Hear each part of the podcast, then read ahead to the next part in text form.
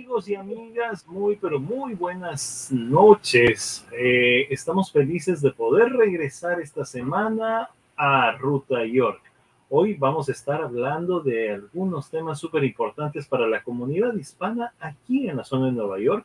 Hoy arrancamos este programa aquí y allá en la radio.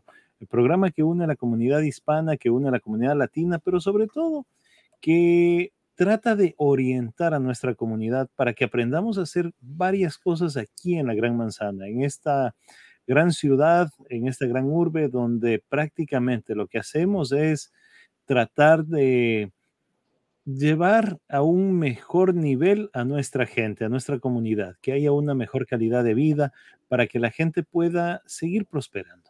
Ese es un poco el objetivo de este programa y hoy vamos a tener una invitada de lujo.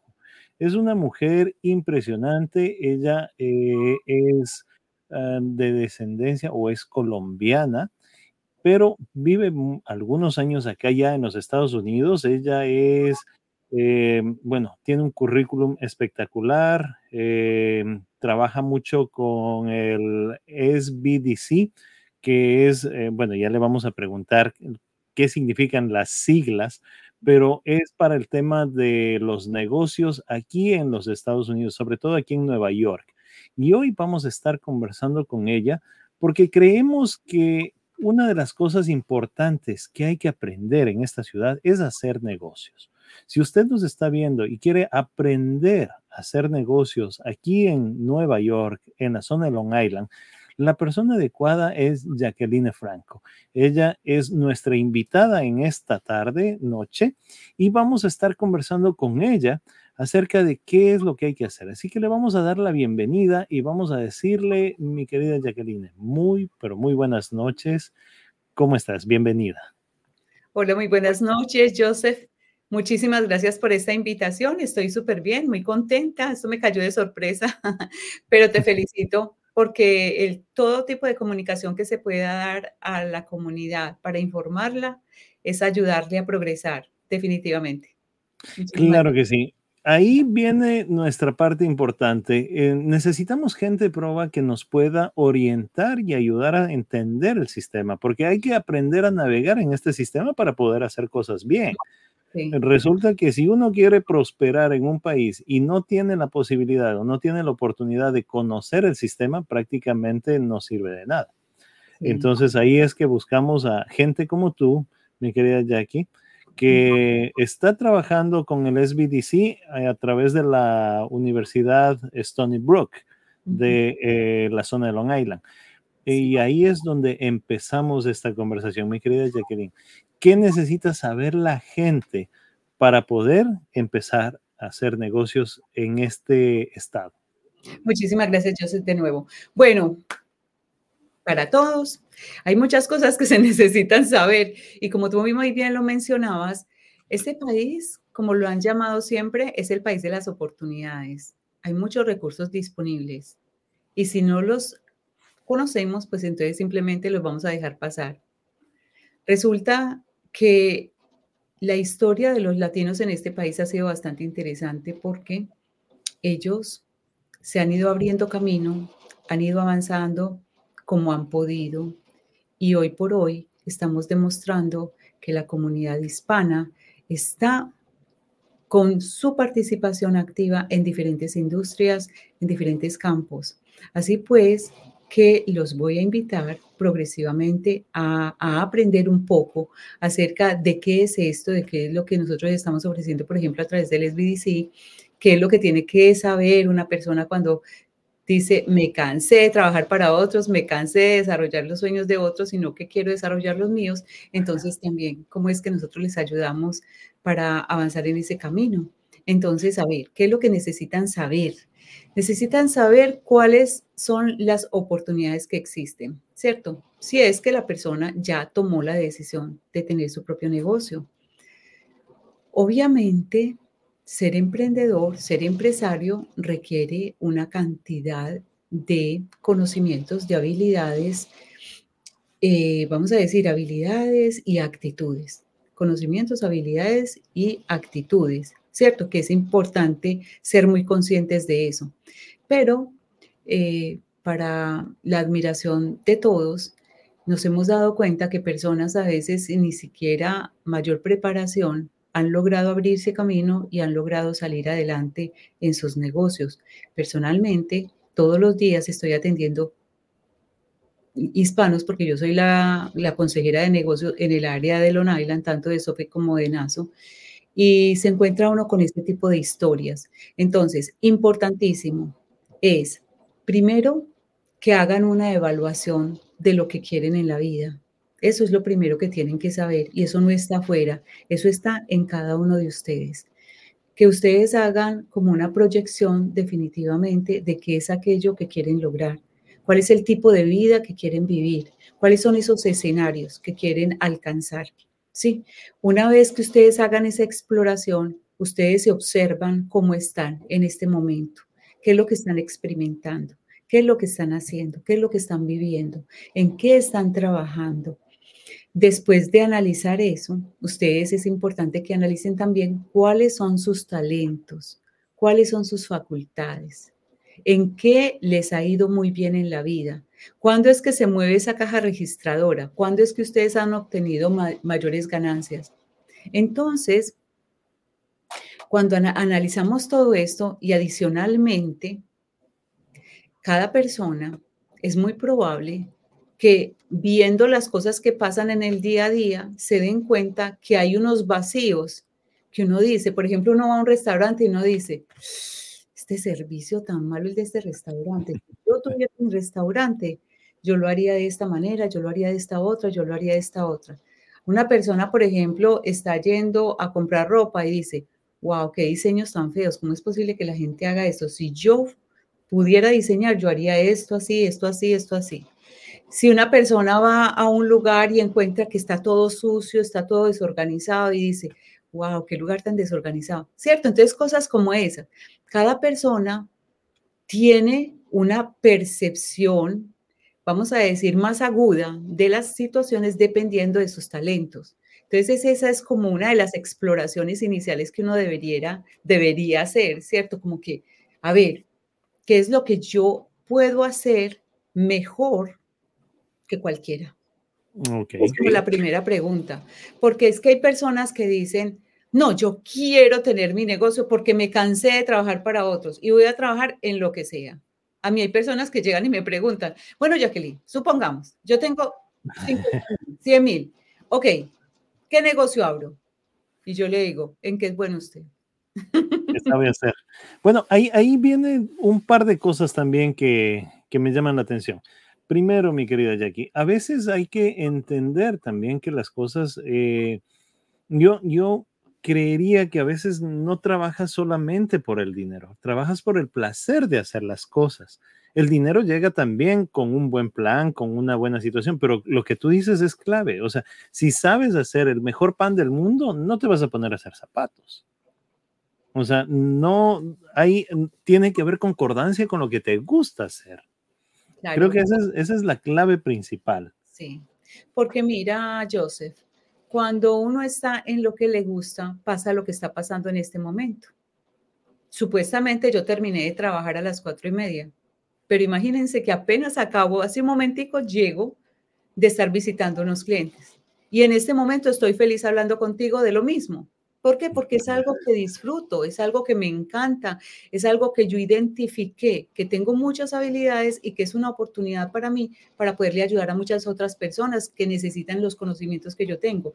Entonces, cuando uno está en el área que le encanta, pasa el tiempo y no importa, ¿cierto? Cuando uno está en la zona en la que se nos dan las cosas bien, entonces es ahí cuando desarrollamos toda nuestra creatividad y es ahí por qué podemos ser el mejor en el mundo de lo que nosotros decidamos hacer, cuando estamos en el lugar correcto.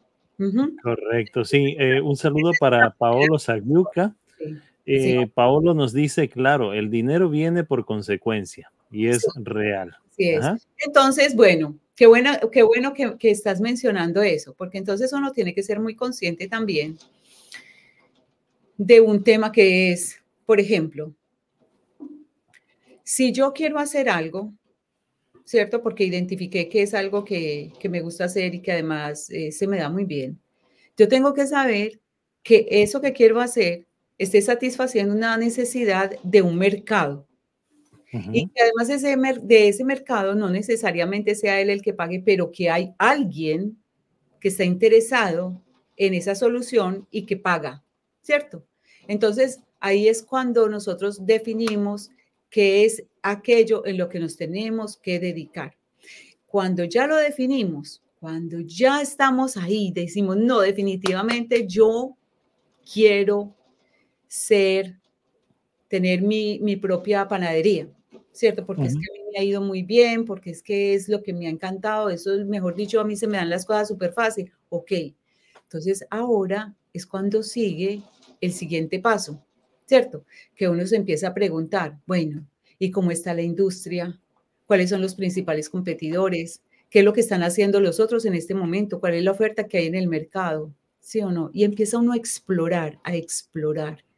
Ese es el primer paso cuando uno va a empezar a hacer un negocio. Uno necesita explorar, uno necesita conocer, por ejemplo, no solamente cómo está la industria, cuáles son los competidores, cuáles son los clientes, qué quieren los clientes, qué es lo, cuánto dinero necesito yo para comenzar, sí o no. Ahí empieza entonces un poquito ya a ponerse seria la cosa. Pero entonces uno necesita definitivamente hacer esa exploración, esa exploración que me dice a mí, por ejemplo, que, cuáles son las licencias que se necesitan, cuáles son los seguros, los permisos, qué es lo que se necesita para empezar a desarrollar ese negocio que quieren hacer, ¿sí o no? Entonces, exploraciones como esas para poder entonces poder hacer esa primera fase que es yo exploro y ahí sí empiezo a identificar hacia dónde quiero ir, cuál es el objetivo que quiero lograr. Una vez definido ese objetivo que quiero lograr, ya sé qué es, cómo está el mercado, ya sé qué es lo que necesito hacer. Entonces, a través de un plan de negocio es que se empieza a hilar más delgadito y se puede tener una mayor comprensión de lo que significa desarrollar ese negocio en particular. ¿Sí? Entonces, el plan de negocio es la segunda fase que una persona debería hacer. Entonces, hay quienes dicen, ay, qué pereza un plan de negocios, o como es de aburridor, como es de largo. Bueno, ¿qué opinan ustedes? ¿Qué es más aburridor, perder plata o hacer las cosas bien? Yo creo que cuando haces las cosas bien desde el comienzo, te evitas invertir en cosas que no te sirvieron después. Y ahí sí te va a doler mucho más. Se evitan reprocesos, se evitan tener que perder. Hay Ustedes saben que hay gente que dice, no, los fracasos, los fracasos son parte del éxito, pero ¿por qué tenemos que estar fracasando tanto cuando hay tantas herramientas en este momento, sí o no?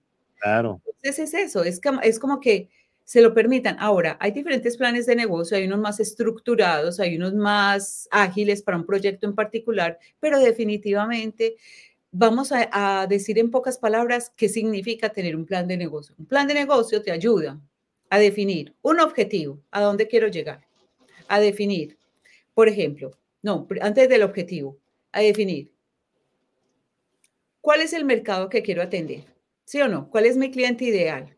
¿Quién es? ¿Dónde vive? ¿Qué edad tiene? ¿Cuáles son sus hábitos?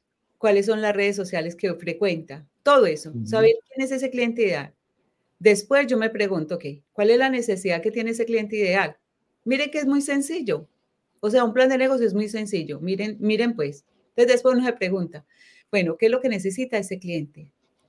Que de pronto no está encontrando en el mercado o que lo encuentra, pero que yo le puedo dar una mejor oferta. Entonces se pregunta, bueno, ¿cuál es la necesidad de él? Ahora después, la, la, la pregunta que sigue es yo decir, bueno, ¿cómo pudiera yo resolver esas necesidades? ¿Sí o no? Entonces, esas necesidades, esas soluciones vienen a ser el portafolio de servicios, ¿cierto? Entonces, ah, es que ellos necesitan opciones para, eh, por ejemplo, para atender las fiestas eh, sociales. Entonces voy a tener un catering, una compañía para poder atender eventos. Ok, entonces eso es lo que ellos necesitan. Ah, bueno, entonces vamos, vamos a, desglosar cuáles pueden ser todas esa variedad de soluciones que les voy a ofrecer porque voy a identificar muy claramente su necesidad y a cada necesidad le voy a dar una solución. ¿Sí o no? Entonces, es, es parte del plan de negocio. Entonces ya después uno dice, bueno, listo. Ok, perfecto. Entonces yo le voy a dar este, este, este portafolio. Ahora, ¿qué necesito para poder desarrollar cada uno de estos productos que yo quiero ofrecer? ¿Sí o no? Entonces, ¿cuánto me valen? ¿Cuáles son los costos fijos? ¿Cuáles son los costos variables?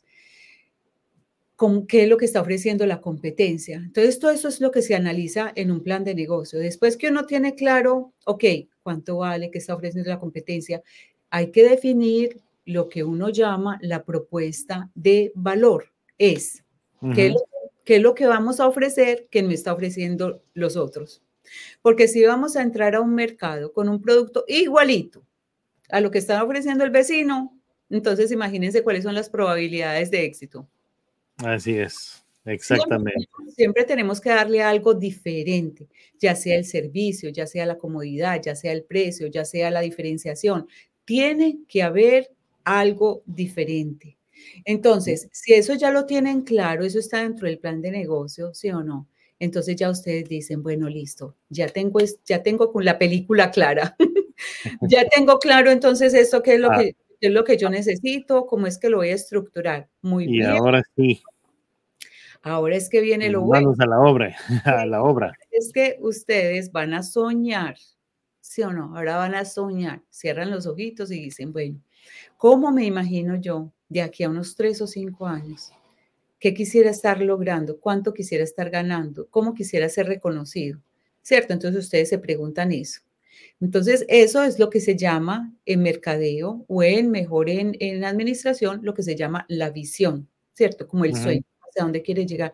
Esa visión antes, cuando estudiamos en la universidad, se hacía 20 a 30 años, yo no sé si a Joseph le tocó, pero cada vez más cortica, más cortica, más cortica. Y ahorita podemos hablar de una visión a tres, a cinco años. Entonces, digamos que nosotros decimos, bueno, que ¿a dónde quiero estar yo ya de tres, en tres años, de, de, aquí a cinco años? ¿Dónde, qué, qué, qué, es lo que quiero estar haciendo? ¿Cómo quiero estar reconocido? Y ya después uno se devuelve y dice, bueno, listo, entonces para llegar allá, entonces tengo que hacer otras metas, otros objetivos más de más corto plazo. Entonces, si estoy haciendo un objetivo a cinco años, vamos a hacer objetivos a los cuatro, a los tres, a los dos, y ya luego nos quedamos. Es como armar un paso a paso de lo que queremos para llegar a los cinco años.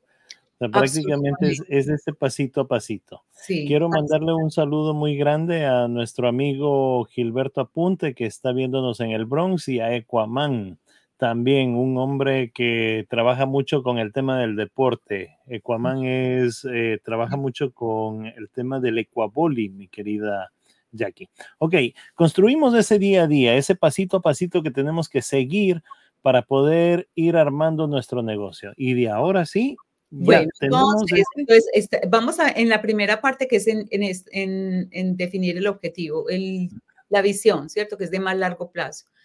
Ya luego, entonces, cuando ya, ya nos concentramos en un añito, ¿cierto? En un añito, ese añito, lo que pasa es que existe una ley de trivialidad.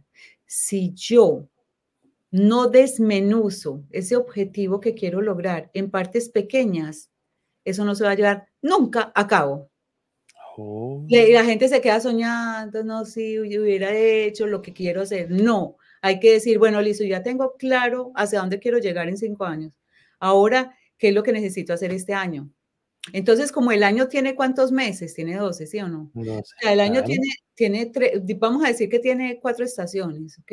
Entonces uno dice, bueno, para de cada tres meses me voy, a, me voy a colocar, cada tres meses me voy a colocar lo que se llama un hito.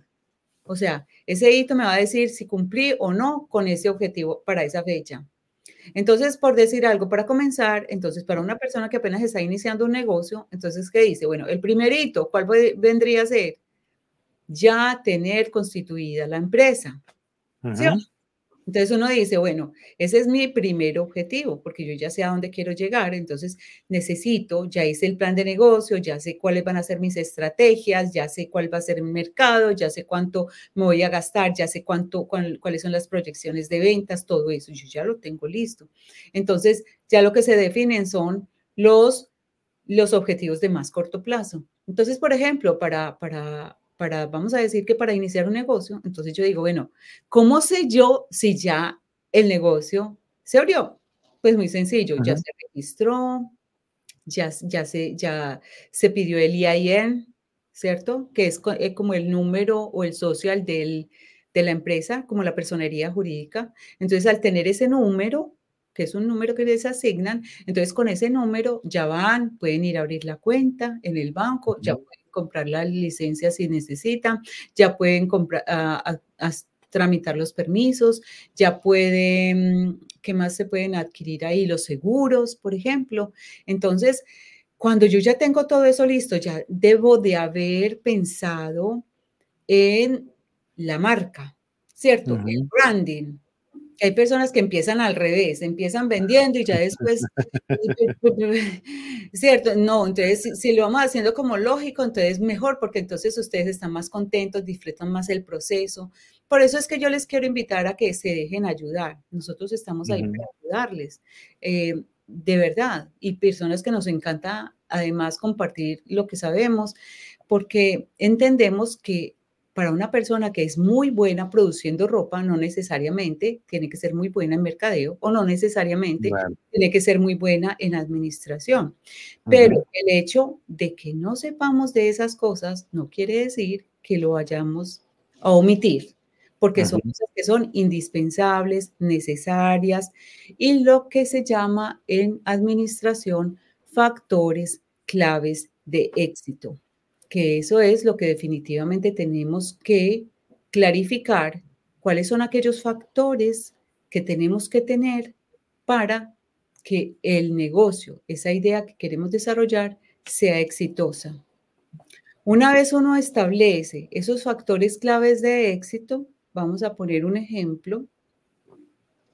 Dime una empresa cualquiera para que, para que hagamos un ejercicio claro. ¿Cualquiera? Sí, una empresa. Un McDonald's. ¿Un qué? Un McDonald's. Ah, pero es que un McDonald's es una franquicia. Ay, ay, ay. No marca, una, una, empresa cualquiera. Muy bueno, espérate ahí.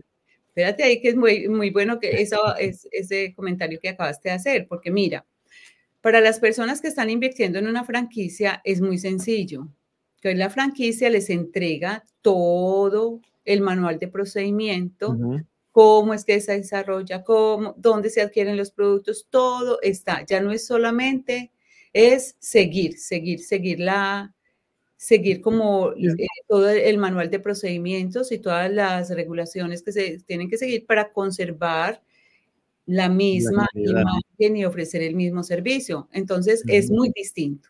Pero si ustedes lo que quieren es abrir un negocio nuevo, ¿cuál es el negocio? Eh, pongamos una, mm, sigamos con el tema de la panadería. Ok. Una, panadería de, pan latino. O sea, entre almojabanas colombianas y pan de albato o pan de pinjo. Eh. No, pero no, no, no seas tan cruel, pues. A esta hora te un chocolatico con una. listo, entonces, listo, ese, ese ejemplo me encanta. Entonces, ok, tenemos, tenemos que pensar en una panadería. Entonces, digamos que cuál puede ser un factor clave de éxito de una panadería. El panadero. Porque así uno tenga la receta. Ustedes se han dado cuenta que hay, que hay personas que así teniendo la receta, la comida es un desastre. así es. Porque es que depende mucho de, la capacidad, de la experiencia, ¿cierto? De, ese talento que tiene la gente. Entonces, vamos a decir que un factor clave de éxito de una panadería es el panadero. Listo. Correcto. Otro factor clave de éxito de la panadería, para poder ser competitivos, para que los precios sean asequibles y todo eso, vamos a decir que los equipos, los equipos que estén funcionando, ¿cierto? Porque hay equipos que le permiten a las personas hacer el producto más rápidamente. Si es muy manual, entonces lo que se demora uno haciendo un pan, en la competencia lo está, está haciendo ya 100 o está haciendo 50, ¿cierto? Entonces hay que tener en cuenta eso. Entonces vamos a decir que ese es un factor clave de éxito. Mm. Vamos a decir otro factor clave de éxito. Un, un hincapié. A veces también en el tema de hacerlo manualmente, eso se puede considerar como artesanal y tal vez eso puede tener otro mercado, ¿no? Un mercado que pueda generar también, claro que sí. Un valor agregado adicional. Muy bien, la acotación, claro que sí. Eh, hay que saber y por eso es que hay que ser muy consciente de si hay mercado para eso. ¿Cierto? Hay que, hay que ser muy consciente si hay mercado. Si hay quien pague lo que vale. ¿Sí o no? Si lo son, maravilloso. Pero que nos, no nos vendamos ideas de que, ay, no, sí, es que mi producto es excepcional, es que no sé qué, pero no hay quien lo compre, entonces estamos graves. Bueno, lo otro, un factor muy, muy, muy importante. Antes de continuar, mi querida Jacqueline, solo quiero hacer una acotación para toda nuestra gente. Yo quiero saber, eh, quiero indicarles a todos a quienes nos están escribiendo, estamos en este momento con Jacqueline Franco. Ella es una mujer espectacular, trabaja en el SBDC, que nos va a decir ahora que es el Small Business. El DC no sé de qué es, pero es el Small Business. Y trabaja con la Universidad de Stony Brook eh, en la zona de Long Island. Así que vamos a, comentarles y también queremos decirles a todos ustedes, a nuestros amigos que nos están escribiendo, por ejemplo, el doctor Paolo Sayuca, él eh, eh, es un hermano latinoamericano, nos habla y nos dice que sí, que hay que tener en cuenta el tiempo porque lastimosamente ahora la gente lo que busca es un negocio que ni bien lo imprime, quiere automáticamente que genere el dinero y no funciona así como la lamparita mágica. La otra cosa que nos dice Reptil Expediciones, desde la maná nos envían un saludo, eh, mi querida Jackie, muchísimas gracias a la gente desde la maná, Ecuador. Así que eh, un abrazo para nuestra gente allá en el Ecuador, también nos están viendo. El doctor Albeiro Rivera Mosquera, él es un médico quiro recuperador funcional, es quiropráctico está en Ecuador y él también eh, nos dice, muy interesante el tema, felicidades, mi estimado amigo Joseph. Muchísimas gracias. Eh, y él es tu coterráneo, mi querida Jackie, él es colombiano también. así que nos está viendo. Así que eh, ya lo saben, estamos hoy hablando de negocios y cómo hacer negocios aquí en Nueva York con una persona que realmente nos está dando las claves de todo. O sea, no hay que saltarse un proceso, porque si nos lo saltamos, resulta que cuando perdemos plata, ya no es culpa porque no siguió bien el pasito que tenía que seguir. Y otra cosa que también quería consultarte eh, antes de seguir es el tema de las franquicias. Se supone que cuando tú compras una franquicia, estás pagando ya por la inversión que otra persona hizo, por el camino que esa persona recorrió y que las pérdidas se van a minimizar porque al final esa persona ya te tiene que dar en el manual de, todo lo que tienes que hacer, bajar el riesgo un poquito para no tener que empezar desde cero y decir, ahora, ¿qué hago? Ese es como que un poco mi querida Jacqueline. Sí, bueno, pues entonces vamos a hacer ese paréntesis. Yo no sé si a ustedes les ha pasado, pero así sea franquicia, por ejemplo, a mí me tocó una experiencia en un, no, no voy a decir el, nombre de la empresa para no, no afectarlos, pero sí una empresa de estas que, que ofrecen, por ejemplo, comida como hamburguesas y eso. Y entonces eh, fui a uno de, de esos, un establecimiento, pero el servicio fue pésimo, absolutamente pésimo. El producto que nos entregaron era mucho más pequeño, la persona ni siquiera miraba los ojos, o sea, entonces, así nosotros estemos invirtiendo en una franquicia, es la responsabilidad de quien está haciendo la inversión de hacer que todo se ejecute, ¿cierto? Porque si solamente hacen la, la, inversión y lo dejan ya que, entonces le vamos a pagar al que menos nos cobre porque, porque para abaratar los costos, ¿cierto? Y entonces resulta que de pronto esa persona, el manager, no tiene las facultades de liderazgo, no es una persona que tiene muy claro todo el proceso, los procesos ni la organización. Entonces, la inversión se va a perder. O sea, que no es, no es por sentado que ya no más comprando una franquicia. Si así fuera, todo el mundo estaría no más que comprando franquicias. ¿Sí o no? Correcto. Pero hay una parte también importante y es lo que hacemos nosotros para que esto funcione, ¿cierto? Sí, correcto. Eso es importantísimo. Ahora sí, retomamos, estábamos hablando. Entonces, retomando, obviamente, antes de registrar la compañía, ¿cierto? Ustedes tienen que definir un nombre para la compañía.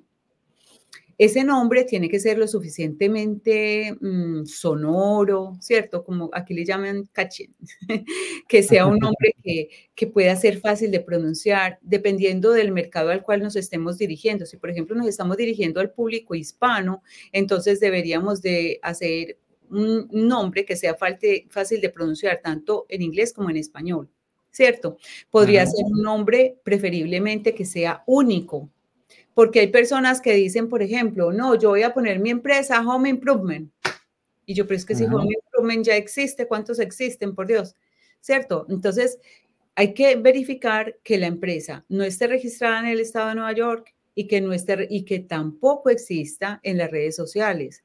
Hay una forma muy sencilla de poder explorar si el nombre ya existe o no, y eso no simplemente se va a la página del estado de Nueva York, nombre, negocio, y ahí aparecen. Pues uno le da el nombre, y para consultarlo y ahí aparece si sí existe o no.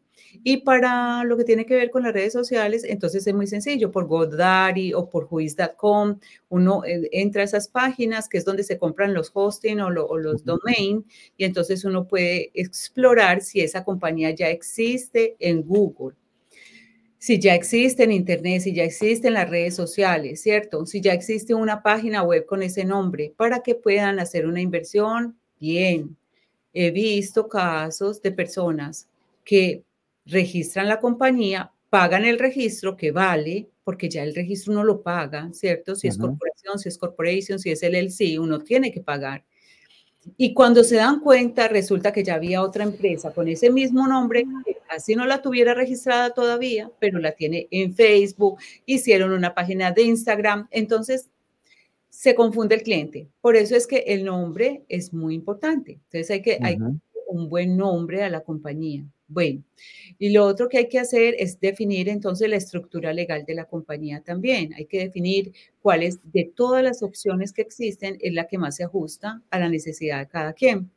Esa es una de las preguntas de cajón, mi querida Jackie, porque la gente aquí en los Estados Unidos hay varias formas de, compañías, pero resulta que la gente te dice, mm, no hagas una corporación, haz una LLC o haz un...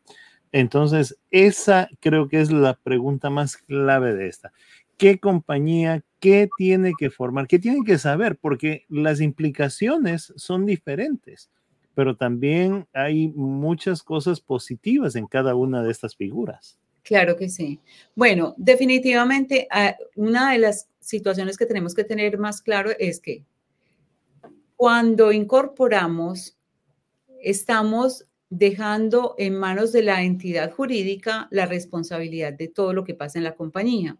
Si no la incorporamos, si somos autoempleados, hay personas que, por ejemplo, van a Riverhead y dicen, ay, no, yo registré mi empresa no es registrar la empresa, es que ustedes se hicieron autoempleados, ¿cierto? O incluso cuando le dan el Doing Business As, DBA, es simplemente que le están dando un nombre a esa actividad que ustedes están desarrollando con otro nombre cualquiera, ¿cierto? Pero no es una corporación.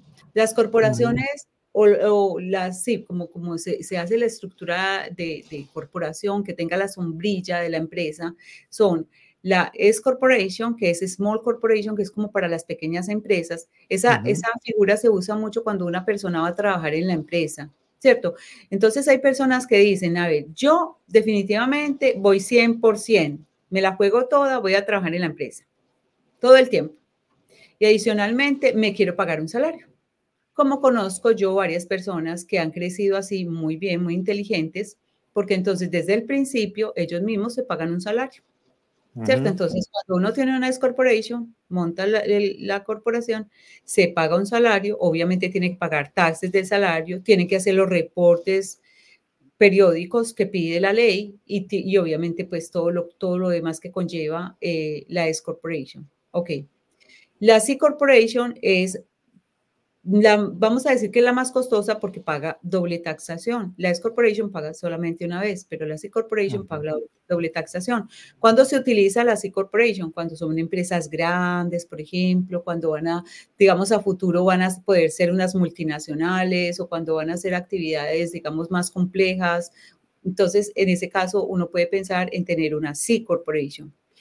Eh, una que es muy, muy, vamos a decir, muy dinámica, muy fácil, es la LLC, Limited Liability Company, que es, haga de cuenta, tener una, eh, vamos a decir, ser como autoempleados, pero teniendo la sombrilla de la corporación. Entonces, en ese caso, ustedes reportan los taxes, al final cuando están reportando sus taxes personales, lo reportan como una, se llama como un Schedule C o un anexo C, que se, se, se, adiciona entonces como la operación generada durante o los ingresos generados por la operación del negocio, entonces se, se adicionan allí y no tienen que pagar taxes corporativos. Entonces son como muchas cosas. Yo por eso trabajo de la mano con contadores para poderlos guiar de la mejor manera, para que ustedes puedan tomar la mejor decisión, la que más les convenga, dependiendo de la industria, dependiendo de, del tipo de, de trabajo como tal que están realizando, eh, de lo que tengan en mente, en la cabeza, ¿cierto? De cada caso es particular. Por eso es que no podemos decir, no, para todos es corporation, para todos, no, depende, depende de lo que quieran hacer. Ahí viene una eh, duda también que alguna vez la gente eh, te dice, ¿no? Tienes que entender que, por ejemplo, en el un caso, eh, me parece que las LLC, tu patrimonio es el que soporta el tema de la compañía. Y tú me puedes decir si es así o es la información errónea porque en el otro caso, eh, en cambio, es la misma compañía la que se soporta y no compromete si tú tienes tu casita o si tú tienes tu carrito, no es que hiciste malas cosas o, la empresa no funcionó y perdiste la casa, perdiste el carro. Sí, es precisamente toda esa ambigüedad que genera tanta confusión y tanta incertidumbre, ¿cierto? Pero no, todas las corporaciones, LLC, C Corporation, S Corporation, protege los activos de las personas. Ahora, otra cosa, cuando uno solamente está trabajando como Doing Business As, cuando registró solamente para ser autoempleado, que es una situación que puede ser muy práctica, por ejemplo, para músicos, para personas que no que tengan una actividad que no tenga riesgo, ¿cierto? Las personas que pintan, hay actividades que no tienen mayores riesgos, ¿cierto? Pero, por ejemplo, una persona que trabaja en construcción definitivamente debe tener una corporación, porque si se accidenta, si los empleados se accidentan, entonces sería muy complicado, muy complicado, ¿cierto? Entonces, esa, esa es, respondiendo a tu pregunta, la LLC sí es corporación y sí protege tus activos. Listo. Lo que no protege tus activos son los las autoempleados o los doing business as, los DBA. Mm, Otra cosa que no pasa, que no se puede dar cuando uno tiene un doing business as cuando es autoempleado, es vender la empresa, ¿cierto? Por ejemplo, la, la persona dice, no, es que yo he estado trabajando, yo he estado trabajando, por decir algo, como instructor de música por 15 años y tengo muchos estudiantes. Y yo no tenía necesidad de tener la corporación, porque me decían que yo podía hacerlo a través de, del Doing Business Ads.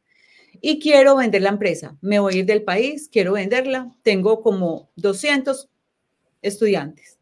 No la puede vender, porque la empresa es la misma persona. ¿Sí? ¿Cómo se vende? es otra cosa para considerarlo. Por eso es que incluso músicos, artistas también hacen sus corporaciones, porque la idea es que ellos quieren formalizar, quieren organizar sus cosas y que a futuro puedan tomar decisiones bien. ¿Ok? Correcto. Ahora, otra de las cosas también que, que nace de, de, este tipo de, de preguntas es cuando tú tienes ya una compañía, eh, la LLC y la, y la Small Corporation no pueden eh, ser vendidas en la bolsa de valores. O sea, ya para captar fondos eh, es con una C Corporation. Sí, C Corporation. Y esa pregunta es mejor que no la responda los contadores, porque yo siempre digo zapatero a tus zapatos. Siempre están cambiando las leyes, siempre están cambiando. Entonces yo siempre dejo eso en manos de personas que son especializadas y que tienen por obligación que estar estudiando y certificándose en el tema, ¿cierto? Es por eso que trabajo muy de la mano con diferentes contadores, abogados, para ofrecerles siempre la mejor asesoría a las personas. Genial, buenísimo, muy, muy buena esa apreciación. Eh, antes de continuar, queremos enviar un fuerte saludo a Marta Vega, que nos dice saludos desde Miami. Eh, Rubén González nos dice cómo se registra la marca y qué tan importante es hacerlo. Importantísimo, porque ya lo dijimos, ahorita Jacqueline nos dijo que si no eh, tienes primero registrar la marca y si no desarrollas una marca, prácticamente eh, no tienes nada. es así de simple.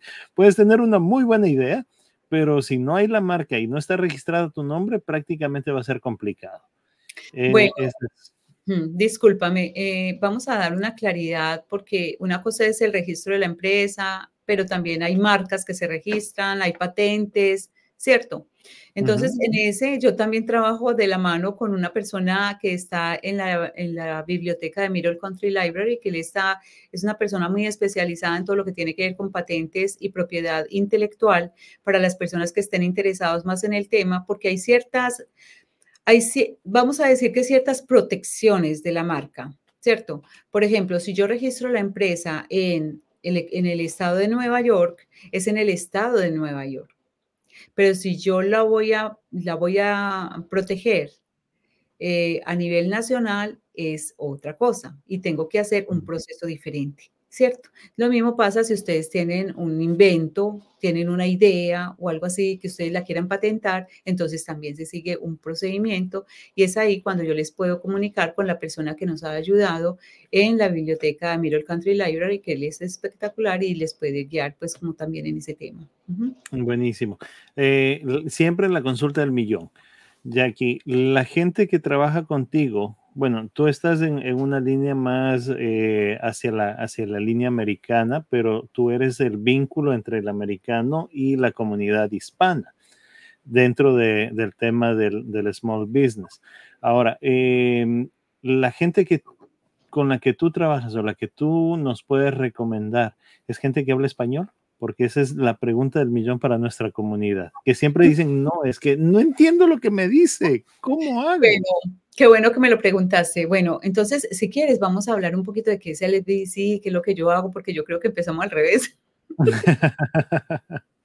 bueno, bueno, pero espero, bueno, entonces vamos a empezar de nuevo. bueno, entonces les voy a comentar. El Small Business Development Center es parte de un programa federal que está precisamente para ayudar a las personas que quieren iniciar un negocio o a las personas que ya están en el negocio y que quieren hacerlo crecer. Somos partners del SBA, que es Small Business Administration, ¿cierto? Que es la entidad del gobierno que ayuda tanto en la parte de desastres, como pasó ahorita en la pandemia, como también ayuda con capital, porque son garantes cuando la persona va a hacer un trámite de un préstamo en un banco. Entonces, dependiendo de las condiciones, el SBA puede ser un garante, puede ser del 40% del préstamo. Eh, también es por contratos, porque esa es una parte muy importante. Por favor, no me dejes olvidar que yo necesito hablar de eso, el tema de los contratos con el gobierno y la parte de consejería que la hace a través del SBDC. Entonces, nosotros estamos ubicados en la Universidad Stony Brook, pero ustedes van a encontrar también SBDC muy cerca de ustedes, por ejemplo, en el Bronx, en, en Queens, en Manhattan, en en Farmingdale, en todas partes. ¿Qué sucede? Que aquí en Long Island soy la única business advisor que ofrece el servicio en español. Ok. Tanto en el condado de Suffolk como en el condado de Nassau. Si ustedes necesitan asistencia en español, digamos en Queens, en cualquier otra parte, pues entonces podemos buscar quién, si de pronto en, ese, en esa en esa sede hay personas que también hablen español, porque hay algunos que están en diferentes partes, inclusive en New Jersey, hay personas muy bien que, que dan un excelente trabajo en, en, diferentes partes, ¿cierto? Entonces nosotros estamos ubicados en todo el país eh, para facilitar entonces el acceso a todas las personas donde quiera que se encuentren, ¿cierto? Entonces esa pregunta que tú hiciste es muy importante porque desde que yo empecé en el SBDC hace cinco años, me di a la tarea de buscar con lupa profesionales en todas las áreas. Entonces yo tengo, yo tengo así, tengo aliados, porque yo le digo aliados, porque la verdad es que me han ayudado muchísimo, tanto tengo contadores, abogados, eh, esta persona que yo les estaba diciendo de patentes, eh, ¿qué más puede uno necesitar? Eh, personas de, por ejemplo, de mercadeo, todo lo que uno pueda necesitar, pues como en el ecosistema de, de, esto que significa ser empresario y emprendedor. Em, he buscado con lupa y los he encontrado porque tienen que además no solamente hablar inglés y español, sino que además tienen que tener esa voluntad de servicio, ¿cierto? Para que nos sintamos contentos, satisfechos, bien atendidos. Entonces, eso es para satisfacer tu pregunta o para resolverla mejor. Quiero decirte que sí, que sí estoy, las personas que yo les presento son bilingües. Ajá. Buenísimo, buenísimo. Ahora ya, eh, regresando nuevamente a, la parte que estábamos. Cuando ya tenemos la compañía, mm. cuando ya decidimos que es una LLC o que ya tenemos esa estructura, ¿qué sigue? Porque otra de las cosas que llama muchísimo la atención es que eh, de una u otra manera, eh, este es un país que trabaja muchísimo con las diversidades. Y esas diversidades van generando posibilidades de hacer negocios y ahí viene lo que me decías, que no nos olvidemos de poder hacer negocios con el Estado, con la ciudad y con algunas otras instituciones, porque esa es, esa es la parte más interesante. Hay millones de millones de millones de dólares que prácticamente están listos para ser contratados, pero que resulta que la gente no sabe cómo hacer negocios. Sí, sí, es cierto. Entonces, em, claro, cuando ya tenemos la empresa, la tenemos bien organizadita, ya le dimos marca, ya le, pusimos el nombre, ya estamos eh, fortaleciendo, vamos a decir, el branding, ¿cierto? Ya, ya, ya, entendemos en qué plataforma lo vamos a tener. Todo esto empezamos a trabajar, ¿cierto? Ya definimos unos objetivos de corto, mediano, largo plazo, ya establecemos unas, unas acciones concretas, podemos establecer unas estrategias para lograr em, cumplir con esos objetivos. Definimos lo que se llama en administración el modelo de negocio.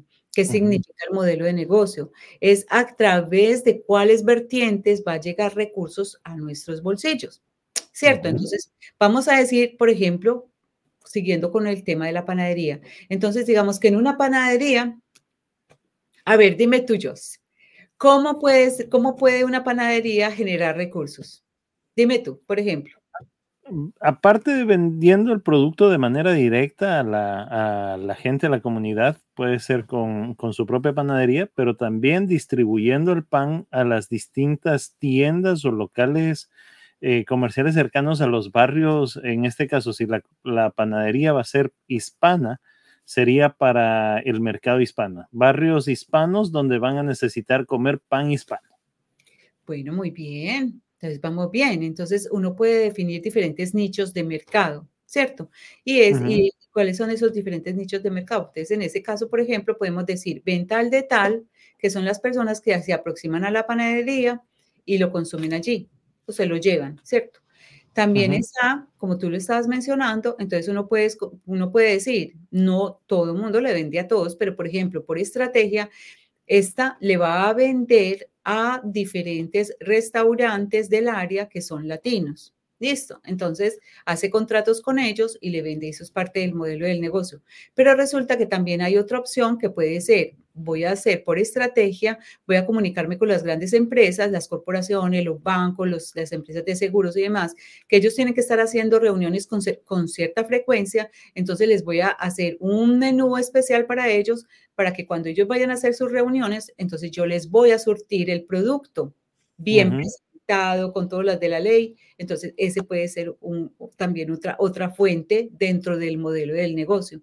Y cuando ya la empresa tiene experiencia, al menos un año, cuando ya ha visto que ha podido evolucionar, que está teniendo negocios incluso a otro nivel, ¿cierto? Ya con volumen, cuando ya está teniendo incluso empleados y demás. Entonces, es ahí cuando la, la empresa latina se puede decir, ok, ahora sí, voy a mirar, voy a hablar con Jackie a ver cómo es que es ese tema de las minorías, ¿cierto? ¿Qué es el tema de las minorías? El gobierno tiene por ley que invertir una parte del presupuesto entre el 23 y 30%. El año pasado creo que fue como el 32%, si no estoy mal, que se invirtió en las minorías. El 20, 30% del presupuesto del gobierno en los negocios de las minorías. Listo. Entonces, ¿Qué sucede? para poder acceder a esos contratos hay que hacer la tarea. Entonces, hay diferentes tipos de certificaciones. Por ejemplo, aquí en Long Island tenemos la certificación del condado de Suffolk, tenemos la certificación del condado de Nassau, tenemos también la oportunidad de certificarnos con el estado de Nueva York. También puede, se puede tramitar la certificación para la ciudad de Nueva York. Y asimismo hay otra serie de certificaciones, por ejemplo, de por Authority, de las escuelas, de, mm, no es que hay, muchas certificaciones. Entonces es cuestión de explorar. Listo. Entonces, ¿qué es lo que eso significa? Que todo esto vendrían a ser oportunidades. Ahora, cada certificación tiene una aplicación. Entonces uno tiene que destinar el tiempo necesario para llenar esa aplicación y poder tener esa certificación. Por ejemplo, la, aplicación de County es súper sencilla. Yo les puedo dar la aplicación, les puedo decir que, cómo es que la llenan, qué documentos se tienen que adjuntar y es súper sencilla y es la más rápida de todas que la prueban en cuestión de meses. La, igual pasa con la de NASO. La de NASO también tenemos una alianza muy linda con eh, Herbert, con eh, Melissa Figueroa, quienes ayudan muchísimo a la comunidad también. Y entonces a través de ellos y el Departamento de Minorías, eh, de la Oficina de Minorías, entonces se le puede dar la oportunidad a las personas que quieran certificarse, ser vendors del, del condado de Naso para que puedan ofrecer los servicios. Entonces, ¿qué significa eso? Hombre, que ¿Qué se, ¿Qué se, puede necesitar del gobierno? Por ejemplo, mucho, todo, todo lo que ustedes miren alrededor, todo eso lo necesita, todo. Eh, en un momento, alguien de, ah. alguien de una, eh, en algún momento, una de las personas de, de, una, de uno de los estados me dijo, mira, desde un alfiler hasta avión, todo lo que viene en el internet. Todo lo que, todo lo que uno mire, papel, agua, em, arena, transporte, servicios con la comunidad, em, entrenamiento, música, todo lo que ustedes se imaginen, todo. Entonces, ¿qué es lo que sucede? Uno hace la tarea, mira y se certifica. Ese es un tema demasiado amplio que no podemos abordarlo aquí plenamente porque imagínense que te vamos a invitar para hacer un segundo programa a través del cual vamos a hablar acerca de las certificaciones y cuál es la ventaja, porque ese es un tema súper importante. Imagínense, si solo en todo este, estos 52 minutos que llevamos hablando, prácticamente recién hemos topado la primera parte de qué es lo que tiene que hacer para poder estar listo para poder empezar recién con el tema de la empresa, porque después hay una serie de cosas adicionales y Jackie ahorita nos está dando la clave. O sea, imagínese usted, certificamos, pero ¿qué es lo que tenemos que hacer? Eso lo, vamos a dejar para el siguiente programa, mi querida Jackie, porque sé que es, importantísimo que la gente lo sepa y, y que nos vayas explicando, porque eh, una empresa puede ser certificada doble como minorías por género y minorías de etnicidad? No, no tiene sentido. No. Sí, por ejemplo, sí, por ejemplo, no, no, no. Está, por ejemplo, la de la de minoría o está la de mujer. ¿Cierto? Ah, entonces, una de las dos. No es recomendable las dos. Si es una mujer dueña de negocio, entonces de una vez se tira con, con el de mujer, ¿cierto? Pero si es una, si, eso, y si es un hombre, puede tirarse por minoría. ¿Qué es lo que sucede? Que esto es una cosa delicada. Por ejemplo, hay empresas que dicen, antes dice el, esposo y la esposa, dicen, ay no, entonces montemos la empresa, 51% para ti, que tú eres mujer, y entonces así de pronto tenemos más oportunidades, ¿sí o no? Entonces resulta que parte de la evaluación que ellos hacen cuando van a asignar un contrato es si la persona que es mayoría de la empresa toma las principales decisiones y hace la principal parte en la operación de la empresa, ¿cierto?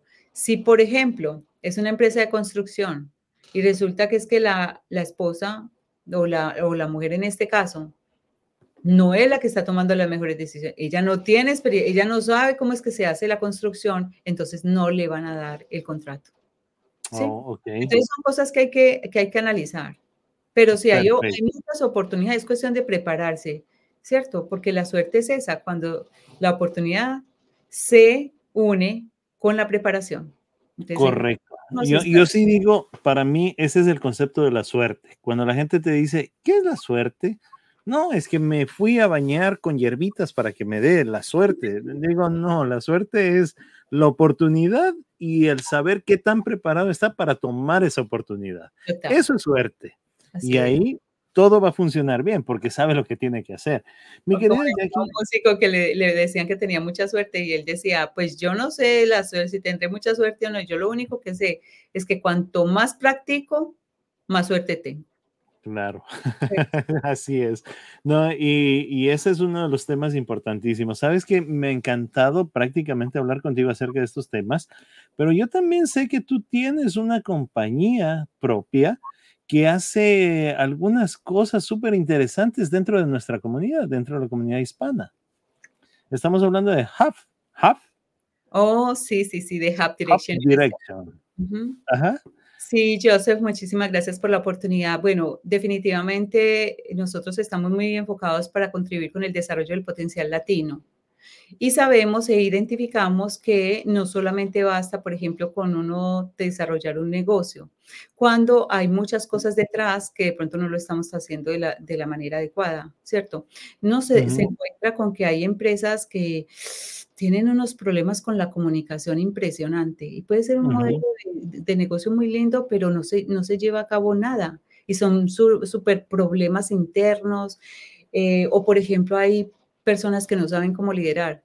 Entonces, hay una, hay una serie de empleados, entonces ah, lo, lo, vamos a promover, lo vamos a poner como director de los demás empleados y resulta que no tiene ni, ninguna habilidad de liderazgo para, la, ¿cierto? Entonces, son, hay muchas habilidades eh, sí, como vamos a decir, más que todo por ese lado de las habilidades eh, psicosociales, que son fundamentales para el éxito, no solamente para un empleado, sino también para cualquier profesional o cualquier persona que quiera progresar en la vida. Y no solamente en el ámbito de los negocios o en el ámbito económico, sino también en el ámbito personal, en el ámbito cualquiera en el que se desarrolle, ¿cierto? Entonces, em, dado esto, pues nosotros hemos siempre desarrollado muchísimos proyectos. Hemos desarrollado, por ejemplo, uno que es muy importante, que se llama Su felicidad vale la pena. Eh, como su nombre lo indica, es llevar a la persona a identificar realmente la importancia que tiene no solamente ganar mucho dinero, sino balancear la vida con unos niveles de bienestar óptimos que realmente nos haga sentir con plenos, satisfechos, felices, ¿cierto? Y que esa felicidad se haga extensiva con las personas que están alrededor. Y así por el estilo, hemos, hemos diseñado, por ejemplo, otro que se llama Hábito, que es para crear hábitos de excelencia. Y también desarrollamos la red de emprendedores desde Estados Unidos, latinos, desde Estados Unidos para el mundo, que se llama Netgocios, al cual invitamos muy especialmente a que se agreguen, porque esa es una red que estamos construyendo con la finalidad de que nos apoyemos mutuamente. Y con esa red empezamos desde la pandemia, eh, hemos hecho que, que aprendamos los unos de los otros, ¿cierto? Cada persona dentro de su expertise tiene algo que contarle al otro. Es por eso que desarrollamos algunas actividades como NetGala, que NetGala va a ser ahorita en junio, en diciembre 13. Los invito a propósito por si quieren asistir, porque es un evento sin igual. O sea, no hay otro igual, porque es hecho con el conocimiento y el deseo de generar un espacio óptimo para que las personas que vayan interactúen sepan realmente qué es lo que hace el otro, lo apoye y además de eso, pues crezcamos. No es solamente también para una cuestión de transacción comercial, es una transacción de, de bienestar, de ideas, de cómo voy. Eh, me, me, ha encantado el ejercicio que hemos hecho los años anteriores porque yo sé que han surgido ideas que antes no hubieran podido surgir a partir de esa interacción con los otros, ¿cierto? Entonces, sí, hacemos muchas cosas como en ese orden. Sí, sí, sí. Eh, bueno, yo doy fe, he estado en, en, algunos espacios contigo y veo cómo la gente y la comunidad se suma y, es importantísimo el espacio para poder hacer ese networking que se necesita, porque aquí es eh, cuando yo llegué a esta ciudad, me dijeron, no importa quién eres, sino lo que importa es a quién conoces y con quién te relacionas. Y eso es importante porque si quieres hacer negocios, tienes que relacionarte con gente que sabe y te puede orientar y te puede guiar para hacer negocios. Esa es una de las claves y, y Jackie es espectacular todo lo que has venido haciendo. Eh, lo de la gala es, es un espacio muy bonito como para poder ir, compartir, conocer empresarios, conocer gente y también, como tú dices, aprender a hacer negocios, el, poder gestionar esa parte.